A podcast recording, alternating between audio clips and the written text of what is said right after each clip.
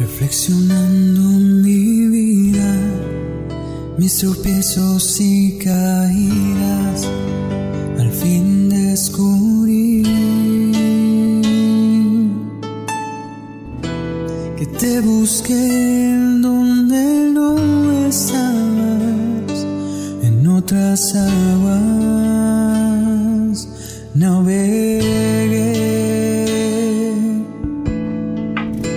¿Qué tal amigos? Sean bienvenidos una vez más a este su podcast favorito Camino a la Santidad. El día de hoy estamos 31 de agosto y también el día de hoy estamos estrenando nuestro episodio número 90. Ya 90 episodios de este podcast. Vaya que hemos ya caminado juntos un gran camino, ya vamos eh, en unos meses, digo, todavía nos falta bastante, pero ya vamos camino hacia un año de estar compartiendo en esta comunidad pequeña, grande, da lo mismo, pero en esta comunidad de este podcast que bueno pues somos un grupo de personas que vamos en este camino de santidad y que queremos prepararnos de la mejor manera y bueno, pues antes de comenzar con la historia del día de hoy, con nuestro santo del día de hoy, pues este me gustaría compartir con ustedes una reflexión que hacía el Papa Francisco este domingo 29 de agosto durante el rezo del Ángelus. Y bueno, pues nos proponía el Papa un ejercicio para emprender juntos un camino de santidad. Él decía que con frecuencia pasamos eh, nuestra vida pensando que el mal que, nos atañe, que el mal que está cerca de nosotros, bueno, pues proviene principalmente del exterior, eh, ya sea del comportamiento de los demás, ya sea de qué piensen los demás de nosotros, ya sea de la sociedad, pero nos pasamos casi la vida entera culpando a los demás, a la sociedad, al mundo, a todo lo que está fuera de lo que nos pasa. La culpa siempre es de los otros, de la gente, de los que gobiernan, de la mala suerte, pero pues pareciera que los problemas siempre vienen de afuera. Pasamos realmente una gran mayoría del tiempo repartiendo culpas, pero este pasar el tiempo culpando a los demás es una pérdida del tiempo según lo que nos advertía el Papa Francisco. Por el contrario, él nos anima a que nosotros pues liberemos de culpas a los demás y que le pidamos en oración la gracia de no perder el tiempo contaminándonos y contaminando el mundo de lamentos. Porque, bueno, pues esta no es una actitud cristiana. Al contrario, Jesús nos invita con frecuencia a mirar la vida y el mundo a partir de nuestro corazón. En este sentido, si miramos dentro de nuestro corazón, nos daremos cuenta que casi todo lo que detestamos de fuera es algo que con sinceridad está dentro de nosotros. Por eso nos decía el Papa que es necesario purificar nuestro corazón y empezar a ver qué es lo que está dentro de nosotros que, bueno, pues genera estos males. Eh, durante mucho tiempo los monjes, los primeros padres de la iglesia, se preguntaban a sí mismos cuál es el camino de la santidad, por dónde debo de comenzar este camino y bueno, para ellos lo primero que deberían de hacer era acusarse a sí mismo. Por lo tanto, la invitación que el Papa nos hace hoy es acusarnos a nosotros mismos sobre qué es lo que nosotros estamos haciendo mal a lo largo de nuestro día, en cada momento de nuestra jornada y este en todos los momentos de la semana para darnos cuenta que así acusándonos a nosotros mismos sobre qué es lo que estoy haciendo mal, qué es lo que estoy echándole la culpa a los otros, qué es lo que yo estoy haciendo para que los otros reaccionen así conmigo, pues nos dé la sabiduría para aprender qué es lo que yo estoy haciendo para dañarme, para este que acarrearme todo el mal. Entonces, bueno, pues esa es la invitación que el Papa Francisco nos hace a probar y acusarnos a nosotros mismos reconociendo nuestros errores. Y bueno, pues ya dejando de lado esta reflexión que quería compartir con ustedes del Papa Francisco, nos pasamos al santo del día de hoy, que bueno, pues es San Ramón Nonato. Este es el patrono de las embarazadas, las partulientas y el patrón en contra de los chismes, en contra de las calumnias y todo esto. Y bueno, ¿por qué este, antes de empezar con su vida, por qué a un santo se le declara un patronazgo? Bueno, esto es algo que no siempre lo declara la iglesia, sino que en la tradición popular, bueno, la gente lo hace, la gente lo declara. Un ejemplo de esto, bueno, pues es un santo, no recuerdo su nombre el día de hoy, pero se dice que, bueno, lo torturaban casi a diario eh, y le desgarraban por completo la espalda, pero al día siguiente su espalda estaba, este, como si nada, como si no le hubieran hecho ninguna tortura. Entonces de ahí los zapateros empezaron a declararlo como su santo porque, bueno, pues si su piel se arreglaba a sí misma, si su piel de todos los daños que sufría se reparaba, pues entonces la piel de los zapatos que pudieran hacer ellos, pues iba a ser algo que iba a durar, iban a ser unos zapatos que, iban a perdurar y pues lo declararon a él el patrón de los zapateros. Entonces, bueno, pues aquí tenemos algunas de las cosas y bueno, pues San Ramón Nonato se le declaró el patrono de las embarazadas y de las partulientas precisamente por la forma en la que él nació. Él recibe este nombre, bueno, primero que nada, él nace cerca de Barcelona, allá en España, cerca del año 1200. Ahora sí recibe el nombre de Nonatus o Nonato, no nacido porque, bueno, pues su madre murió en el parto poco antes de que el niño viese la luz, de que el niño naciera. Y bueno, pues este, en aquel entonces se acostumbraba de que si esto sucedía, si la mujer moría antes de dar a luz, pues eh, se abría, se hacía una cesárea, este, se abría el vientre de la mujer y se sacaba al niño para poderlo enterrar por separado, para enterrar a la madre en una fosa y enterrar al niño en otra. Entonces, bueno, pues esto hace que con el permiso del padre de nuestro santo, pues este se abra el vientre de su madre y para sorpresa de todos pues San Ramón estaba vivo entonces pues lo lograron sacar del interior de su madre y por eso se le dio el sobrenombre de no nacido de nonatus este porque bueno pues nació por cesárea y pues no nació por un parto natural y nació de su madre una vez que ésta ya había fallecido más adelante con el permiso de su padre nuestro santo ingresa en la orden de los mercedarios que acababa de fundarse. San Pedro Nolasco, el fundador, pues recibió la profesión de San Ramón ahí en Barcelona. Se cuenta que progresó muy rápidamente en su virtud, que dos o tres años después de profesar, este, pues ya eh, San Pedro Nolasco, en el cargo de redentor o de rescatador de los cautivos, pues envía a San Ramón al norte de África con una suma muy considerable de dinero para que de esta manera pues eh, Ramón comience a rescatar numerosos esclavos. Lo manda con la misión de, de rescatar a estos esclavos que vivían ahí bajo el dominio del sultán y que bueno pues estaban al servicio de las familias del norte de África que bueno pues pues llevaban demasiadas torturas llevaban una vida demasiado pesada en la que los explotaban a tal punto de estar en este eh, vida de esclavitud entonces bueno pues San Ramón se cuenta que llegó ahí y con esta suma de dinero que llevaba grande empezó a comprar la libertad de estos esclavos empezó a pagarles a sus amos para que estos pues pudieran contratar sirvientes y eh, liberaran a los esclavos. Eh, esto fue así durante algún tiempo, pero pues como todo, el dinero se acaba y este también llegó este punto que se acabó el dinero que llevaba San Ramón y qué es lo que él hace, pues él no se desanima, él quiere seguir con su misión de liberar a los esclavos, así que bueno, cuando se le acaba el dinero, él empieza a convencer, a empieza una predicación muy grande y empieza a convencer a muchos de los amos de estos esclavos para que los liberen.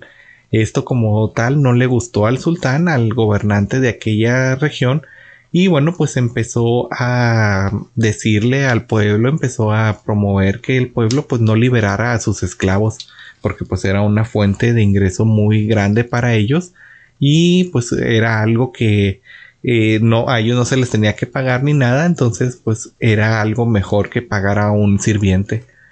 Eh, sin embargo, pues San Ramón no se desanima, él sigue con esta misión, sigue queriendo liberar a los esclavos que cuando ya no pudo eh, hacerlo por las buenas, que ya no pudo ofrecer dinero, pues él se ofrece a sí mismo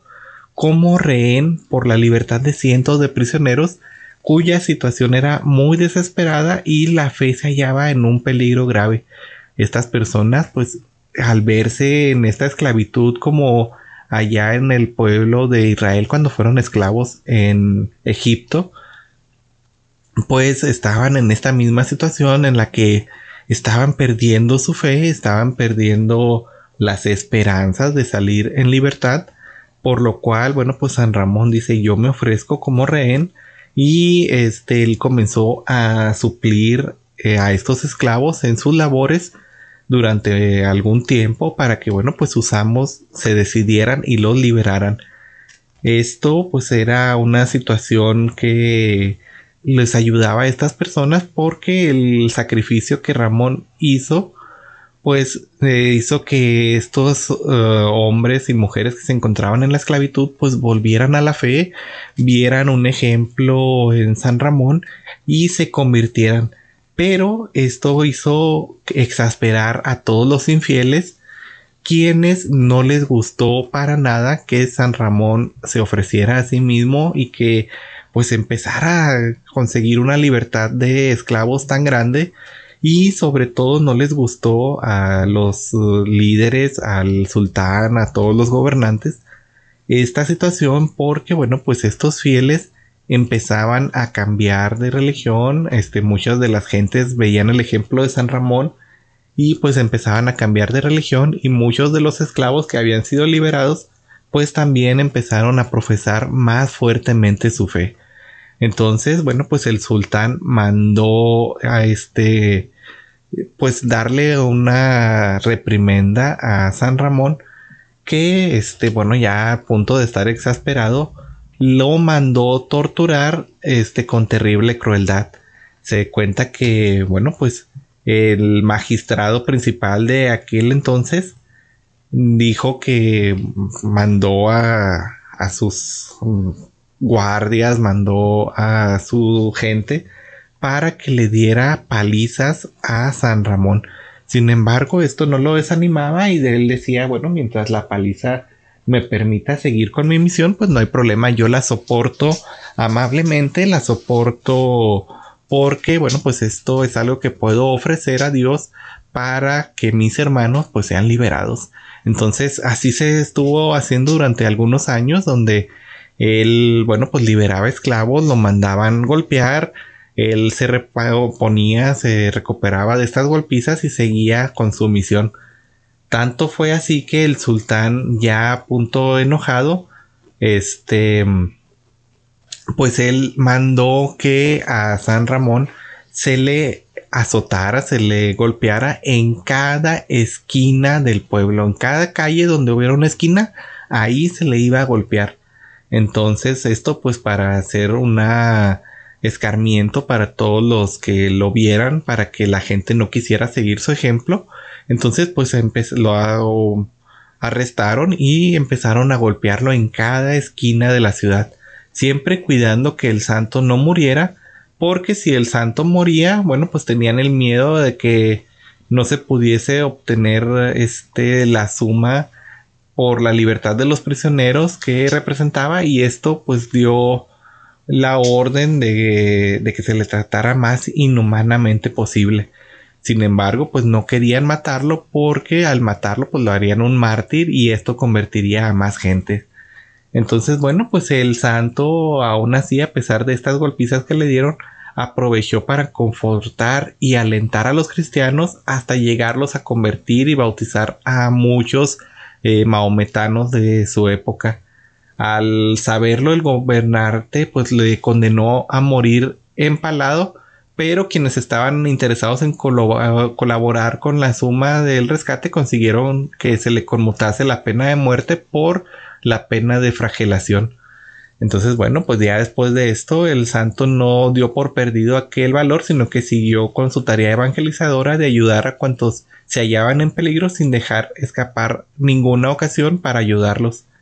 Eh, se encaró con grandes dificultades durante este tiempo porque no tenía ni un solo centavo para rescatar a los cautivos, pero pues eh, predicar eh, era lo que él podía hacer. Sin embargo, en aquel entonces para los musulmanes, pues predicar equivalía a la pena de muerte. Pero esto no lo detuvo ante el llamado y consciente de que podía tener un martirio inminente, él siguió instruyendo a los cristianos sobre los infieles y cómo poder ellos también evangelizar. El gobernante enfureció de tal manera que ordenó que se le azotase nuevamente y este ya para evitar que él pues siguiera eh, proclamando la palabra, le ordenó que se le perforasen los labios, el inferior y el este, superior, con un hierro candente y se le mandó poner en la boca un candado cuya llave guardaba él mismo y solo se la daba al carcelero a la hora de las comidas. Esta angustiosa situación pasó durante ocho meses en la vida de nuestro santo, hasta que San Pedro Nolasco pudo finalmente enviar a algunos misioneros, miembros de su orden, a rescatarle. San Ramón hubiese querido pasar más tiempo asistiendo a los esclavos en África, sin embargo obedeció las órdenes de su superior y pidió a Dios que aceptase sus lágrimas, ya que pues él no se, le había considerado digno de derramar su sangre por las almas de su prójimo vuelve a España en 1239 y es nombrado cardenal por el Papa Gregorio IX. Por este, bueno, pues su labor evangelizadora, el Papa lo consideró alguien muy digno, alguien muy grande por todo lo que hizo ahí en el norte de África. Entonces, pues lo declara cardenal y este, bueno, pues se cuenta que él, San Ramón, permaneció tan indiferente a este honor que él no había buscado, que no cambió ni siquiera sus vestiduras. Su pobre celda del convento siguió siendo la misma, su manera de vivir fue la misma, aunque ya era un cardenal de la iglesia. El Papa más tarde le llamó a Roma y bueno, pues San Ramón obedeció y emprendió su viaje como el religioso más humilde. Dios dispuso que, bueno, pues solo llegara hasta Cardona, a unos 10 kilómetros de Barcelona, donde le sorprendió una violenta fiebre que, pues, lo llevó a entregar su alma a Dios. El santo tenía aproximadamente 36 años cuando murió el 31 de agosto de 1240. Cardona pronto se transformó en meta de peregrinaciones pues fue sepultado en la capilla de San Nicolás de Portel. Más adelante el Papa Alejandro este, VII lo incluyó en el martirologio romano en el año de 1657. Y bueno, pues San Ramón Nonato es el patrono de las partulientas, de las eh, parteras debido a las circunstancias de su nacimiento. Y también es el patrono en contra de las injurias precisamente por este candado que le pusieron en la boca que le impedía predicar la palabra pero que bueno aunque le impidieron eh, en la boca el poder hablar él seguía predicando con su corazón y con este su alma eh, más adelante en la actualidad una comisión nombrada por el papa benedicto este 14 em, propuso el suprimir este, la fiesta del calendario porque se encontraba una dificultad para encontrar más datos sobre la vida de San Ramón. Pero bueno, pues a pesar de esto no se le suprimió del calendario y todavía lo seguimos recordando y festejando. Y bueno, pues básicamente esto es la vida de este santo que nos enseña este precisamente este camino de a pesar de que nos pongan miles de dificultades para hablar de la palabra y para ayudar a nuestros prójimos, a nuestros hermanos más necesitados, pues él siguió siempre con esta misión. Y él no veía en las dificultades, como empezaba ahorita con la reflexión del Papa que nos hacía este domingo, él no veía en las dificultades de su trabajo, de su misión evangelizadora, las culpas en los musulmanes ni en las personas a su alrededor, sino que él, bueno, pues siempre desde su interior veía en que él había fallado y cómo podía pues hacer lo mejor para sus hermanos y para llevar la palabra algo que podemos pues aprender de él. Y bueno, pues ahora sí que eh, los invito a que así como San Ramón Nonato, pues nosotros evangelicemos y prediquemos con nuestra vida, con nuestros ejemplos, con nuestros actos, a donde quiera que vayamos y sin importar las dificultades que nos encontremos. Y bueno, pues ahora sí que esto es todo de mi parte. Muchas gracias por escucharme y pues les deseo un millón de bendiciones.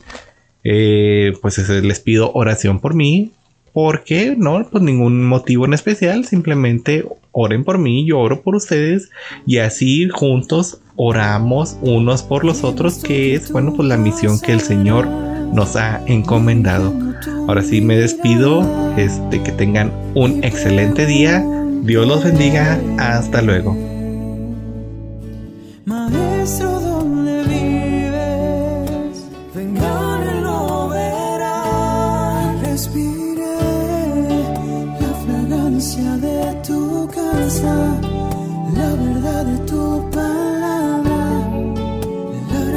Grandeza de